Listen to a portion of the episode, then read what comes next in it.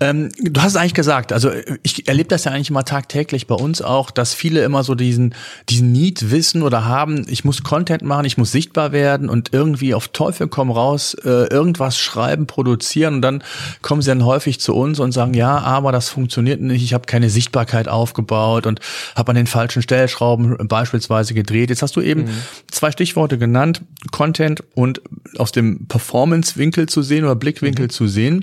Nimm uns doch mal so ein bisschen mit in deine Gedankenwelt, ähm, wie mhm. du an dieses Thema rangehst und ich kann das gerne ja dann auch ergänzen, ja, ähm, was ich dafür ähm, für Hacks habe, auch wie man das vielleicht auf ein, auf ein anderes Level kriegen kann. Ja, ja, ja, super gerne.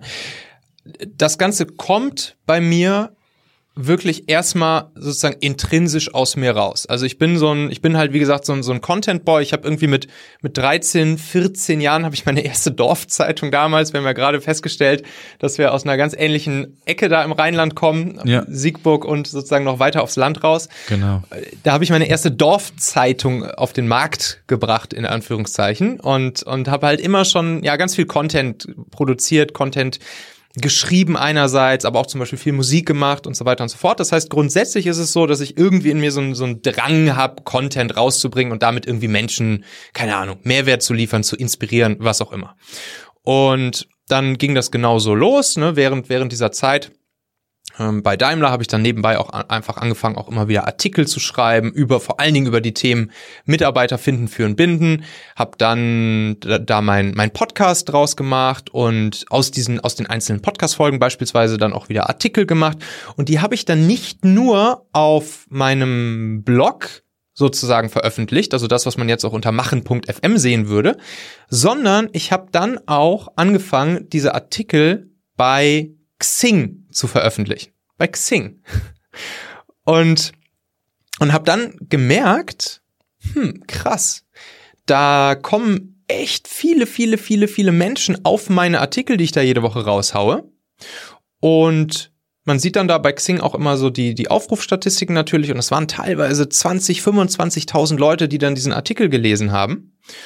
Und dann habe ich relativ schnell auch sozusagen als ja als Content Upgrade. Man könnte jetzt wahrscheinlich in der Onliner-Welt würde man auch sagen Freebie, Lead-Magnet, was auch immer.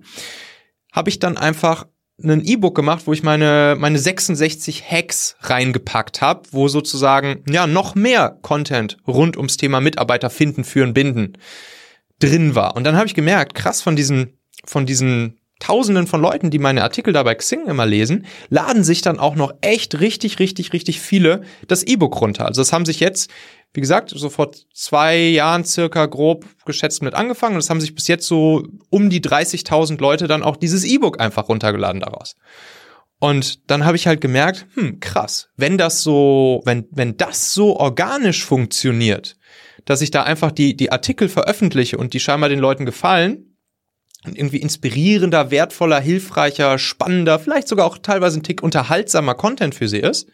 Und dann die Leute halt richtig Bock haben und sich und sich dann aus diesen Artikeln heraus dann auch immer mein E-Book runterladen, dann könnte ich doch auch einfach mal versuchen, das sozusagen mit Performance Marketing zu verbinden und einfach nicht nur über über die Xing organische Reichweite Leute auf diese Artikel zu holen, sondern auch über Anzeigen, die ich schalte auf diese Artikel. Und dann habe ich mir überlegt, hm, wie macht man das denn? Also wenn ich jetzt, wenn ich jetzt einfach nur Facebook, Insta Werbung auf diese Anzeigen schalte, so nach, nach klassischer Facebook, Insta Werbemanier, also ne, wie man dann halt so eine Copy in so Facebook und Instagram Werbung aufbaut und so, bin ich mir nicht so sicher, ob das dann so, ob das dann so, ja, genauso gut funktionieren wird. Und dann habe ich mich zurückerinnert an, ans Thema Native Advertising, ne? Was ich ja dir erst recht nicht erklären muss, aber den meisten Zuhörern hier wahrscheinlich auch nicht, grob zusammengefasst.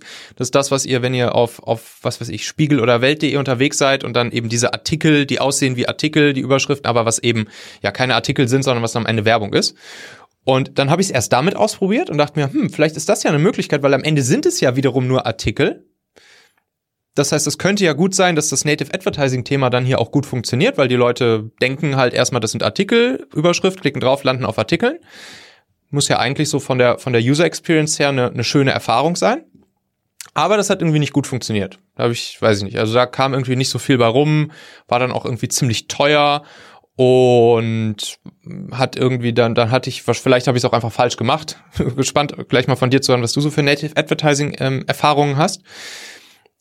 Aber das hat, das hat dann nicht so für mich funktioniert. Und dann habe ich mir doch nochmal Insta und Facebook vorgenommen und habe mir überlegt, komm, das muss da jetzt irgendwie möglich sein, da sozusagen richtig geile Facebook-Insta-Werbung draus zu machen und habe mir dann sozusagen die Psychologie aus dem Native Advertising genommen und die auf Facebook, Instagram übertragen. Und dann habe ich, dann habe ich solche Ads gemacht, die für den, für den, für den, ja, für den User, der halt zum Beispiel gerade durch sein Facebook Feed scrollt oder der durch sein Instagram Feed scrollt, dass es sozusagen dort als eine Art Native Artikel für die Leute direkt erscheint. Also jetzt nicht als eine, als eine Ad hier mit, mit großartigem Call to Action oder so, sondern wirklich, dass die Leute sehen, okay, guck mal, das ist hier ein Artikel, der wird mir hier irgendwie gerade in meinen Post ge gespielt, sieht dann auch so ein bisschen ähnlich aus, wie, wie halt, ja, wie man es vielleicht von Native Advertising oder aus dem klassischen Online-Magazin kennen würde. Und das hat dann richtig, richtig gut funktioniert. Und dann hatte ich teilweise, habe ich immer noch, teilweise Anmeldung für dieses E-Book, was ich dann ja in die, in die an, den Artikeln verlinkt habe, ne, was ich ja vorher bei, bei den Xing-Artikeln gelernt hatte, dass die Leute da sich irgendwie oft dieses E-Book runterladen, weil es ihnen ja geilen Zusatzcontent liefert, hatte ich teilweise sozusagen ne, Lead Acquisition Cost dann in, in dem in dem Sinne, dass die Leute sich eingetragen haben, um das E-Book runterzuladen, von unter einem Euro. Und das hat mir dann sozusagen auch ich, ich war ja noch komplett neu in diesem ganzen Feld. Ich habe vorher nicht viel mit Performance Marketing sozusagen selbst gemacht. Und dann haben mir so die, die, die ganzen Performance Marketeers gesagt, dass das echt krasser Leadpreis ist, den viele von denen so noch nie vorher erreicht hatten. Und vor allen Dingen auch in dieser Zielgruppe. Also meine Zielgruppe sind ja auch, ne, sagen wir mal, ja, Unternehmer, Führungspersönlichkeiten, Inhaber, Geschäftsführer, Gründer, Leader jeglicher Art und so weiter und so fort. Und in dieser hochwertvollen Zielgruppe dann für teilweise unter einen Euro sozusagen die, die Leadpreise zu haben, das war dann, ja, das war dann ein sehr augenöffnendes Erlebnis, wo ich dann eben so diesen, diesen Begriff des, ja, Performant, Performance Contents da dann irgendwie mir ausgedacht habe und das dann so benannt habe und das, dieses ganze System dann halt einfach immer weiter verfeinert habe. Hm. Das machen wir auch gemacht. Wir haben das dann auch sogar ganz, äh, ganz offensiv gemacht. Ich weiß nicht, wie hm. du das machst, aber wir haben sogar Artikel in Klammern vorne geschrieben, damit hm. die Leute wussten, dass es ja. sich um einen Artikel handelt und nicht irgendeine Anzeige ist, sondern äh, und das hat gut funktioniert, oder das funktioniert gut. Also gerade so diese, genau das, was du sagtest, ähm, das funktioniert gerade, wenn du wirklich hochwertige Fachartikel hast. Ne? Und und und das, das ist eigentlich das Gute und da, das ist eigentlich das Spannende. Das haben wir versucht oder versuchen wir auch immer noch logischerweise zu kombinieren. Wir haben im Grunde genommen mehrere Kanäle Kanäle. Du hast eben Xing genannt, das haben wir jetzt noch nicht gemacht. Äh, für mich ist Xing, geht das auf Xing noch? Für mich ist ja Xing tot gewesen, ehrlich gesagt, aber ist ein anderes Thema. Ähm, wir haben das dann so gemacht, ähm, ich habe versucht, über äh, die Portale ähm, Sichtbarkeit aufzubauen bei Google. Das heißt, ich habe mir da den, den Trust und die Autorität quasi gesichert und habe dann auch äh, und über die Kanäle dann mir plus diese Native-Geschichte, was du meintest, extrem nachhaltige Reichweiten aufgebaut. Also ein Podcast zum Beispiel von mir, da mache ich das testweise immer. Ähm, der generiert heute noch rund 1000, 1500 Views im Monat und der ist schon drei Jahre alt. Ja, weil Erklär ich, noch äh, mal ganz, ganz genau. Also, ja, also wo ist, wo genau kommen diese Views jetzt hin durch den Podcast? Die kommen über die über Google.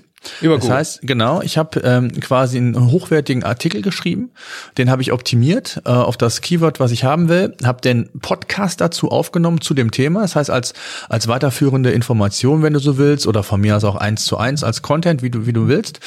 Und ähm, dadurch, dass wirklich Monat für Monat, ich glaube knapp 2000 Leute alleine über Google auf diesen bereits vorhandenen Artikel kommen und der Verstehen. Podcast ja dort integriert ist, ja. schaffe ich es so, regelmäßig Leads zu generieren. Äh, und dann hast du im Artikel drin auch irgendein Leadmagnet dann noch weiter genau. verlinkt? Genau, sozusagen? das habe ich auch gemacht. Also ich habe ja. gar nicht in dem Podcast, das machen ja auch viele, sagen hier, jetzt äh, guck dir meine Software an und, und kriegst noch einen Gutschein oder so, das habe ich nicht ja. gemacht. Sondern ich habe dann, äh, und das funktioniert wirklich sehr gut, in den Artikel eine kleine Anzeige gemacht, plus mhm. bei mir im, in der, in der Bio Biografie habe ich auch so einen Link. Ja. Und äh, die habe ich unterschiedlich mit äh, Referral-Links versehen und so dass ich dann auswerten kann im Endeffekt ähm, über welche Stelle quasi des Contents kommen die Leute und, und melden sich bei uns für unser für unsere SaaS-Lösung an. Und ähm, das funktioniert super. Das geht heute noch. Und ähm, das habe ich für viele exemplarisch mal gemacht, für die unterschiedlichsten Bereiche.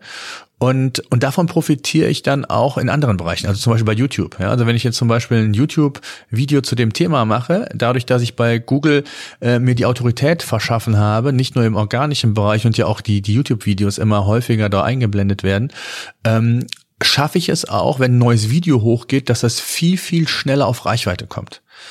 So, und, und, und das kombiniert dann, genau was du sagtest, das machen wir auch mit diesem Native Advertising immer in den verschiedenen Bereichen. Das, das lohnt sich bei uns nicht für, auf allen Plattformen, ähm, aber ähm, da haben wir auch sehr gute Erfahrungen mit gemacht. Und, und so kombinieren wir eben ähm, die Inhalte auf verschiedenen Kanälen. Das heißt nicht nur auf dem einen oder dem anderen, sondern wir versuchen im Grunde genommen so ähm, Multi-Device-Technik zu sagen, wir wollen die Kunden oder die, die Interessenten da abholen, wo sie sich gerade bewegen. So, das ist Google in vielen Fällen, das ist Xing, wie du gesagt hast, kann das sein. Das kann auch ganz normal über, über den Push-Kanal sein. Und, ähm, und, und das ist eigentlich so das Geheimnis, dass ich die richtigen Inhalte mir hole. Und, und da gibt's halt, und deswegen finde ich es eigentlich so spannend, halt unheimlich viel, was man thematisch, inhaltlich falsch machen kann, weil viele viel zu häufig aus dem Bauch heraus Inhalt produzieren. Ja, da gibt's Profis, die sagen, ja klar, ich weiß, was ich zu dem Thema zu schreiben habe, ähm, aber wenn ich das so ein bisschen aus der holistischeren Brille in Anführungszeichen sehe, äh, dann weiß ich eben nicht immer hundertprozentig, äh, was wird gesucht. Und wenn ich dann offline und online vergleiche, dann stellt sich schon häufig heraus, dass viele ihre Zielgruppe gar nicht kennen. Ja, und ich sage immer, dass Google eigentlich für mich die beste Marfo-Quelle ist. Das heißt, ich kann mir extrem viel Input holen, versteckte Signale, äh, was erwartet oder was die Erwartungshaltung vom Nutzer, wenn er nach einem bestimmten Suchbegriff sucht, weil Google hat ja die Daten über Jahre, äh, über viele AB-Testings hat Google oder versucht Google herauszufinden, was der Intent ist, den der Nutzer hat, wenn er einen bestimmten Suchbegriff eingibt. Und da gibt es so viele versteckte Hinweise, und ich sage eigentlich immer, ähm, dass es unterschiedliche Relevanzsignale gilt zu erschließen. Und die haben halt eine unterschiedliche Gewichtung. Und je mehr ich schaffe, äh, ähm, desto besser bin ich eben als der Wettbewerber und, und das muss einfach so ein bisschen die Zielstellung sein, das ist so meine Maxime immer, ähm, auch wenn ich ja das den Kollegen oder Kolleginnen, die auch im, im, ähm, im Content-Bereich tätig sind, ähm, ich muss immer das Ziel haben, den besten Inhalt zu einem Thema zu haben. Nicht den zweitbesten und nicht den drittbesten, sondern ich muss den besten haben. Und wenn ich das habe, dann habe ich schon mal viel geschafft und dann spielen natürlich im, im, im Sichtbarkeitsaufbau jetzt bei Google noch ein paar Parameter mehr eine Rolle, aber dann habe ich schon mal einen ganz wichtigen Grundstein gelegt. Meine lieben Podcast-Hörer. Wenn dir gefällt, was du hier regelmäßig hörst, dann würde ich dir empfehlen, auch hin und wieder mal in meinem YouTube-Kanal vorbeizuschauen. Dort bekommst du dann nämlich solchen Content hier nur eben zusätzlich noch auf der Bildspur.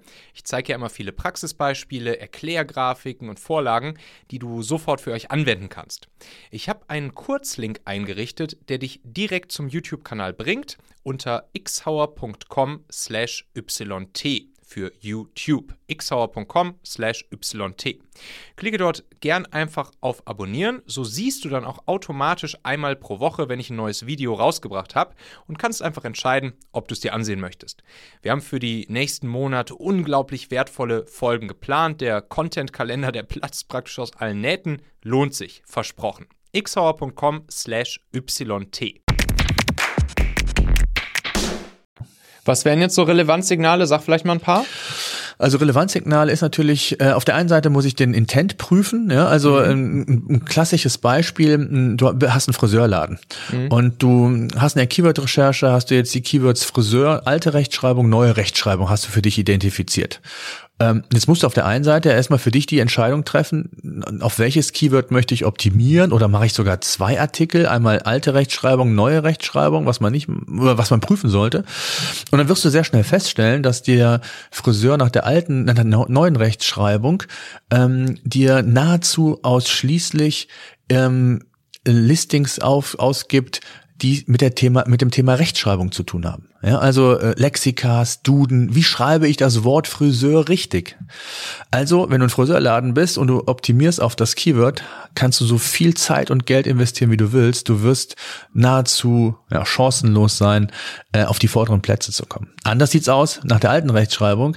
Da finde ich genau das, was ich will. Ja, also ich sprich zum Friseur, Friseurbedarf, Friseurmagazine, was auch immer. Das ist natürlich ein sehr generalistisches Wort, aber ich glaube, an dem Beispiel wird sehr, sehr gut klar, wie wichtig es ist, erstmal zu prüfen, ob das Keyword, was ich in der Keyword-Recherche, weil es ein gutes Suchvolumen hat, weil ich glaube, dass es gut passt, die Wettbewerbsdichte vielleicht ganz gut ist, äh, dass ich das schon nochmal verifiziere. Und da gibt es ganz viele Beispiele, wo man vom Bauch heraus sagen würde, das passt. Aber es passt dann gar nicht, weil Google hat dann verstanden, der Intent des Nutzers war eben nicht, sich über Friseurartikel oder Dinge auszutauschen und danach zu suchen, sondern eben nach der Rechtschreib, nach den Rechtschreibthemen. So, und, und das ist extrem wichtig, dass man sich da bewusst wird, was man für eine Art von Content schreibt. Und, und das ist das, was ich meinte mit, mit einer Marfo. Das sagt mir Google extrem gut. Äh, wie, ne, How-to-Artikel. Ist es ein How-to-Artikel? Ist es eher ein, ein, eine Produktseite von einem Online-Shop? Dann habe ich mit einem informationellen Text mit 5000 Wörtern, wenn die, die Suchergebnisseiten von Online-Shops dominiert werden, habe ich, habe ich keine Chance. Ja, also ich muss mir genau anschauen, ähm, was sind da die Inhalte und und das sind dann so diese Recherchen, die ich meinte. Ähm, was für Content-Formate werden neben Text verwendet oder sind relevant. Auch da gibt mir Google extrem viele Hinweise und auch das muss ich prüfen. Ne? Und, und dann geht das so weiter, dass ich auch prüfen kann, was sind nicht nur die Inhalte, die der Wettbewerb schreibt, sondern was sind sogenannte W-Fragen. Ja? Die, die Fragen dominieren ja mittlerweile Google. Ähm, ich habe mal einen Vortrag gehalten, ähm, der hieß, äh, Google wird immer mehr zur Antwortmaschine. Ja? Google versucht ja die Antwort ja direkt zu geben. Und das heißt, du musst natürlich Google diesen Stoff geben, das Futter geben, indem du genau auf diese Fragen, die die Zielgruppe auch nachfragt, dass du die in deinen Inhalt mit aufnimmst. Und, und das machen halt viele falsch. Und da gibt es ganz viele kleine Dinge, die man berücksichtigen kann. Und die Summe derer sind dann die verschiedenen Relevanzsignale, die ich meinte. Mhm, verstehe.